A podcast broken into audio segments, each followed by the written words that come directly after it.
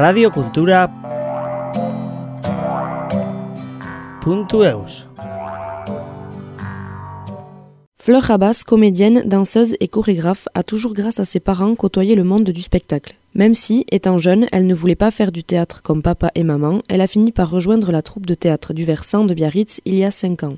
Sa première création, Sol froid et sensation du mal, programmée avec succès depuis trois ans, met en scène l'histoire d'une jeune fille violée qui tente de se reconstruire. Les hommes, les femmes ne souhaitent pas en parler, alors je le danserai. Dans cette deuxième partie, Fleur continue de nous parler de ses projets, actuels et futurs, et de son envie de créer un nouveau spectacle avec une partie d'humour gras sur la thématique du handicap dans lequel elle souhaite que le public se demande s'ils sont en droit de rire de ça. Donc oui, je vais mettre aussi euh, de l'humour satirique, c'est-à-dire de l'humour qui va être euh, gras quand même, dans le sens où ça va abîmer, je pense, plus que euh, faire éclater de rire. Et j'ai envie qu'en fait le public rit et se dise est-ce que j'ai le droit de rire à ça? Bonjour, je suis Fleur Rabas du théâtre du Versant de Biarritz. J'ai 23 ans. Je travaille au théâtre depuis 5 ans maintenant. Et donc je suis comédienne, chorégraphe, metteur en scène et donc je suis écrivain.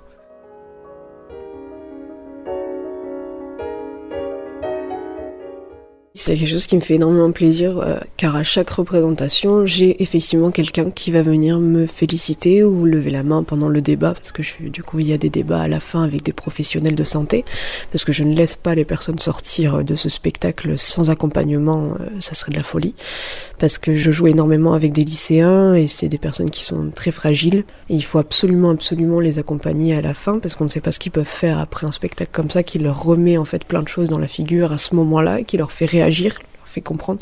Donc il y a un long débat avec des professionnels de santé, euh, notamment Sophie de Bedouc, qui est sexologue et qui m'aide énormément, euh, parce que ce n'est pas mon métier et que j'ai pas envie de dire de bêtises non plus.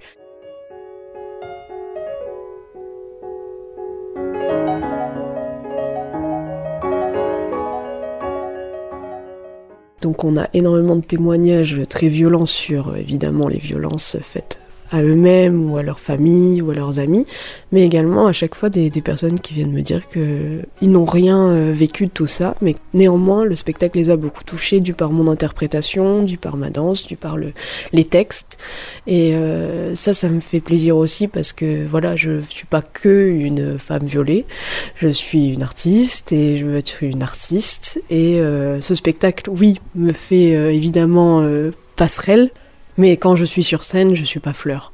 Je suis euh, Fleur comédienne et je suis pas euh, Fleur à base parce que sinon je, ne pourrais pas hein. jouer tous ces spectacles quand je dois le jouer deux trois fois dans la journée, euh, parler de son viol comme ça à des inconnus, je ne pourrais pas si c'était moi tout le temps.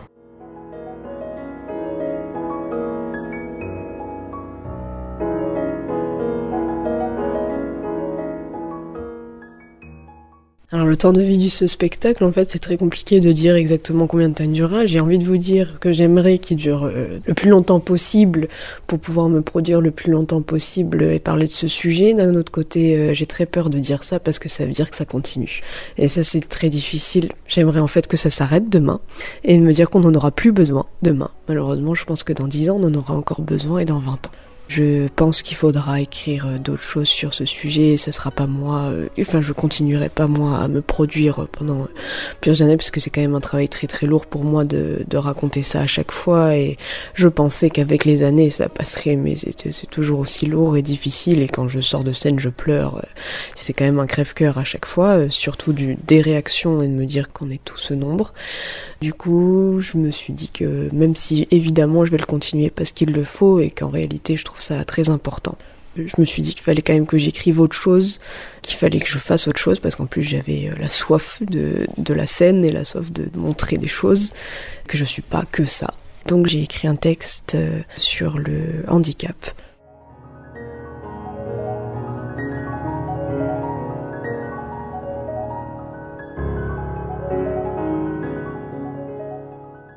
Donc là c'est un duo parce que donc Sol Froid est un seul en scène et donc là c'est un duo que je vais jouer avec euh, Gilles Dias qui est un comédien de la compagnie qui est aussi un homme qui pratique l'art du clown. Pour moi c'est très important de travailler avec lui parce que déjà euh, c'est mon ami dans la vie de tous les jours, c'est une personne qui euh, m'apporte beaucoup au niveau artistique et au niveau vie. C'est un homme qui a donc pratiqué l'art du clown et notamment qui s'est toujours intéressé au clown dans les hôpitaux. Et pour moi, euh, travailler le handicap ou l'enfant malade forcément colle avec euh, hôpital et donc euh, les clowns qui sont très très très importants. c'est un métier plus qu'important et plus que primordial dans notre société aujourd'hui.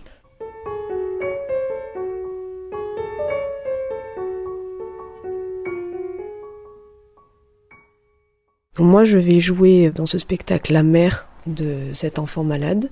Et euh, c'est le songe, parce que ce spectacle s'appelle Songerie, c'est le songe de cet enfant qui se rappelle de tous les sacrifices qu'a fait sa mère et de tout le parcours que sa mère a eu plus jeune. Donc c'est toujours avec de la danse-théâtre, avec des textes que j'ai écrits et donc euh, beaucoup de clowns que Gilles fera aussi. Donc c'est un gros mixte de beaucoup de choses qui parle du syndrome de Peter Pan également, qui parle donc forcément des troubles alimentaires qui vont avec le syndrome de Peter Pan, qui parle de beaucoup de sujets euh, sur la femme, euh, est-elle réellement obligée d'avoir un enfant, euh, qui parle de l'avortement évidemment, parce que je pense qu'il faut en parler aujourd'hui, de la difficulté dans notre société à avoir un enfant différent, d'être différent.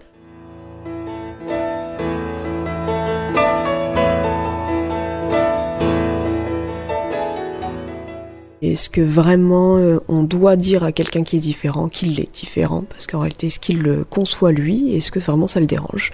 Et euh, le regard des gens, le milieu médical, la difficulté à être justement assis sur une chaise quand on est différent à l'école et euh, la difficulté aux, autres et à la vie qu'on essaie de nous mettre dans des cases tout en sachant qu'en fait personne n'est ordinaire et tout le monde a une petite côté de différence.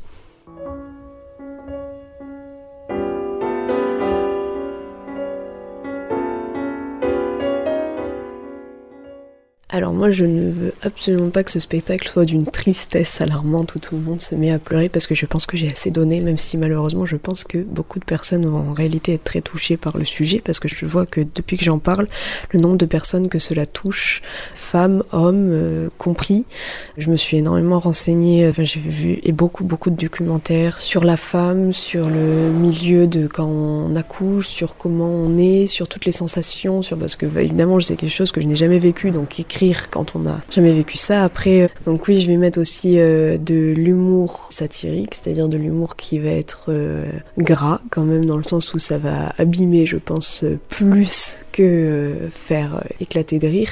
Et j'ai envie qu'en fait le public rit et se dise est-ce que j'ai le droit de rire à ça?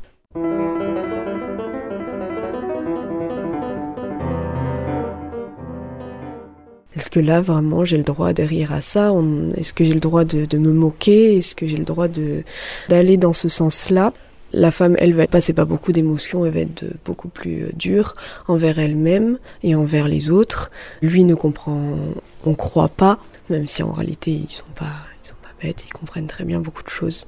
Et donc lui va apporter une touche de légèreté dans ce texte lourd tout comme les décors et les costumes qui vont être très lumineux, pastels et qui vont apporter beaucoup de lumière et qui apportent quand même une touche de douceur dans en fait ce sujet lourd que la mère veut essayer de rendre léger la difficulté.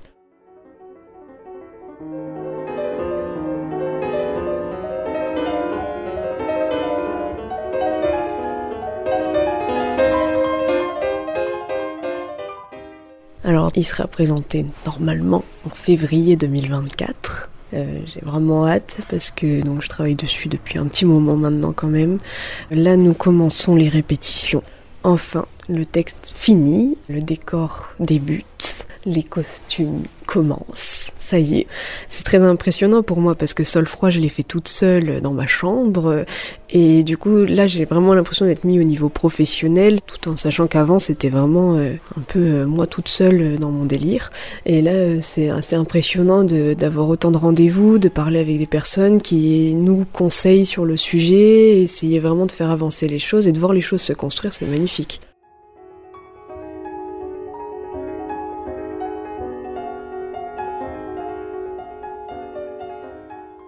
Alors effectivement, le fait que Seul Froid tourne depuis maintenant quelques années, ça me rassure sur le fait que je suis légitime à ce métier, même si effectivement c'est un métier où on a toujours peur de tomber et de se dire qu'en réalité... Euh, donc j'en profite. Toutes les petites choses, je, n'en perds pas une miette parce que je me dis que sans doute dans 10 ans ou dans 5 ans, dans 2 ans, ça marchera plus. Donc je profite du moins de petites choses pour me rappeler surtout. Je pense que j'ai assez perdu la mémoire pendant longtemps et maintenant je veux me rappeler tout, tout, tout. Aujourd'hui, euh, au sein de l'équipe, euh, donc j'ai la chance d'avoir une équipe absolument formidable.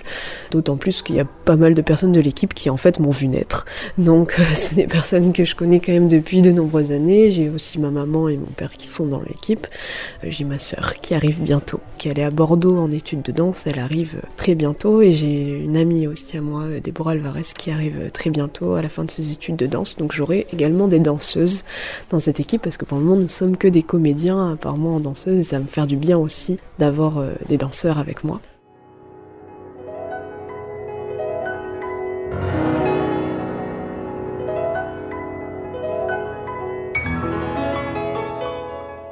Là, c'est vrai qu'on est en transition, étant donné que Gaël, donc mon père, euh, me lègue euh, sa place, le Vert Théâtre. Alors sa place, pas vraiment, parce qu'il aura toujours sa place, évidemment. C'est difficile parce que on se sent euh, une pression supplémentaire. c'est toute sa vie, le Versant. Ça a été son premier enfant. Mon père, il m'a eu à ses 50 ans. Il a toujours pensé qu'il n'aurait pas d'enfant. Et donc le versant, ça a été vraiment son premier bébé, quoi. Et donc le léguer à son réel, vrai premier bébé. C'est très impressionnant pour lui, je pense. Et c'est un peu toute sa vie où il a l'impression, je pense, de dire au revoir, tout en sachant que mon père est en excellente santé. Donc c'est aussi compliqué pour lui de se dire, bon, bah, pourquoi je lâche maintenant? Mais c'est lui qui veut, c'est pas moi qui essaie de. Je ne le pousse pas à la porte, loin de là. Il a toujours son bureau et il sera toujours là pendant un petit moment parce qu'en plus, une passation, ça se fait pas en un an. Et qu'il me faut le temps, parce que je suis quand même très jeune, de tout comprendre et que c'est pas juste faire des spectacles, d'avoir une compagnie, tout en sachant que c'est une une entreprise où on est 17, donc c'est pas en, un an qu'on comprend euh, le fonctionnement et que c'est pas juste être sur scène et euh, faire des spectacles parce que le pire parti artistique serait assez simple.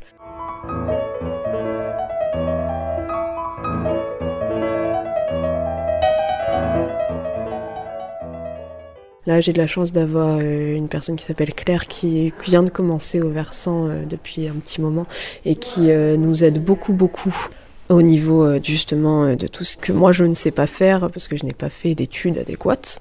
Sinon, je m'entends très bien avec l'équipe, j'ai de la chance, ils me soutiennent beaucoup et en réalité, c'est pas que moi qui reprends le versant, c'est ensemble et on est ensemble et on arrive à, créer une osmose entre nous pour euh, continuer à faire vivre ce grand bébé de plus de 40 ans.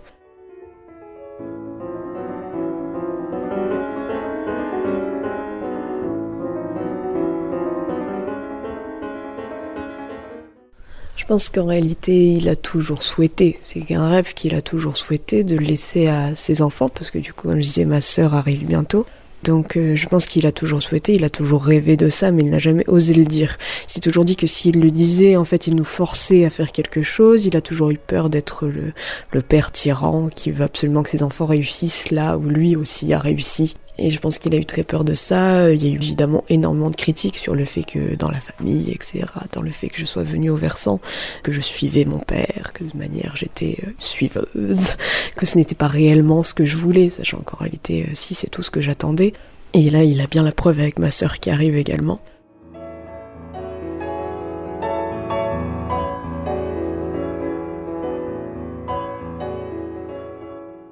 Je pense qu'il a eu besoin de se faire confiance en réalité, c'est pas de me faire confiance à moi. Je pense qu'il a toujours eu confiance en moi. Je pense qu'il a eu besoin de se faire confiance en lui, de se dire que sans le versant, il n'était pas rien et que c'est dur de, je pense, de passer euh, un bijou comme ça qu'il a créé et qu'il a tout donné à ce théâtre, tout. Donc euh, de se dire bon ben je le laisse, mais j'ai encore et je suis quelqu'un même sans le théâtre et même s'il sera jamais sans, mais je suis quelqu'un. J'ai beaucoup d'autres choses dans ma vie parce que c'est quelqu'un aussi qui pratique euh, l'art du taekwondo, qui est un art martial et où il, il est très élevé à ce niveau-là et, et donc voilà il a d'autres choses. Il n'est pas que metteur en scène et directeur du théâtre du Versant et, voilà de lui faire comprendre que lui aussi est, quelqu'un et qu'il ne force pas ses enfants et qu'il nous a élevés de manière à ce qu'aujourd'hui on, on ait la force de faire ça Et je pense que qu'ils se disent qu'on est la force, c'est ce qui le rend le plus fier, ouais.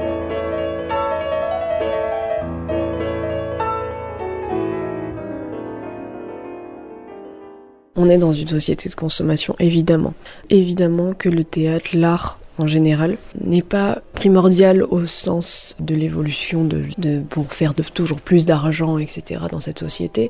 Néanmoins, on a bien vu là avec le Covid que c'était quand même plus qu'important et qu'on en avait plus que besoin pour tout ce qui se passe dans la tête en fait et dans le cœur. Donc ça, on le sait. Euh, je pense que on est aussi surtout dans une société où le spectacle vivant a toujours une peur de disparaître avec tout le numérique qui arrive. On le voit avec euh, tout, hein, le fait que maintenant il y ait même des spectacles qui soient sur les écrans et, qu'on nous les balance à la gare du Midi, par exemple, sur un écran, ce qui est quand même formidable parce que je trouve que c'est une très très belle évolution parce qu'on arrive quand même à, voir tout ça et puis il y a énormément de compagnies qui travaillent sur le numérique avec leur spectacle vivant et ça rend des choses fabuleuses. Il faut pas le voir comme un ennemi, il faut le voir comme un atout, il faut le voir comme quelque chose qu'on va se servir.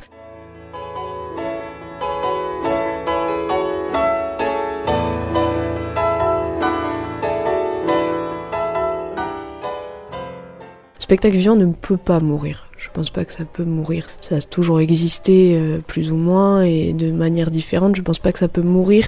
Et ça ne doit pas mourir, tout simplement. Et il y aura toujours des personnes qui seront euh, là pour amener l'art, regarder l'art. Et j'ai l'impression quand même qu'il y a des générations là qui arrivent qui sont beaucoup plus portées sur l'art et beaucoup plus touchées. Moi, je vois que nos publics sont de plus en plus jeunes, se rajeunissent énormément et que c'est pas vrai que les jeunes ne vont pas au spectacle et que c'est pas vrai que les jeunes ne s'intéressent pas à l'art. Il y a énormément de jeunes qui s'intéressent à l'art et qui aiment ça, qui trouvent ça euh, passionnant. On le voit bien, les écoles d'art se remplissent. Ça ne s'arrête pas, les conservatoires explosent. C'est bien la preuve que ça continue et de plus en plus.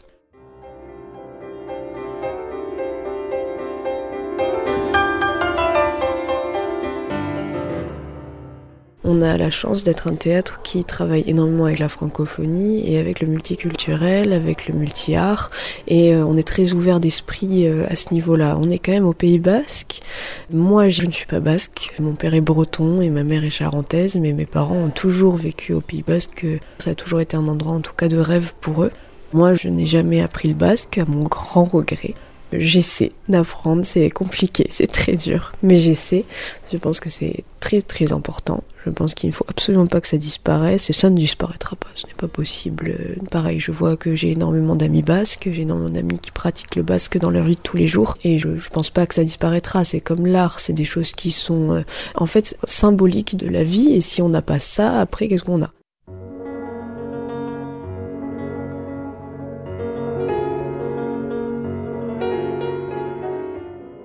La langue est très importante, euh, tout comme l'art. Moi, j'ai fait beaucoup de danse basque, donc euh, pour moi, c'est aussi très important à ce niveau-là. Alors, je ne suis pas douée du tout en danse basque, mais j'ai des amis qui sont euh, très très très doués et j'affectionne beaucoup leur spectacle.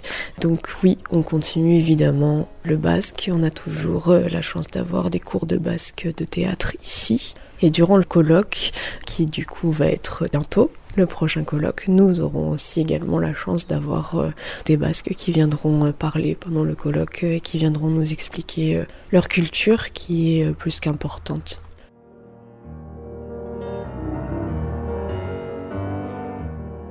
Radio Cultura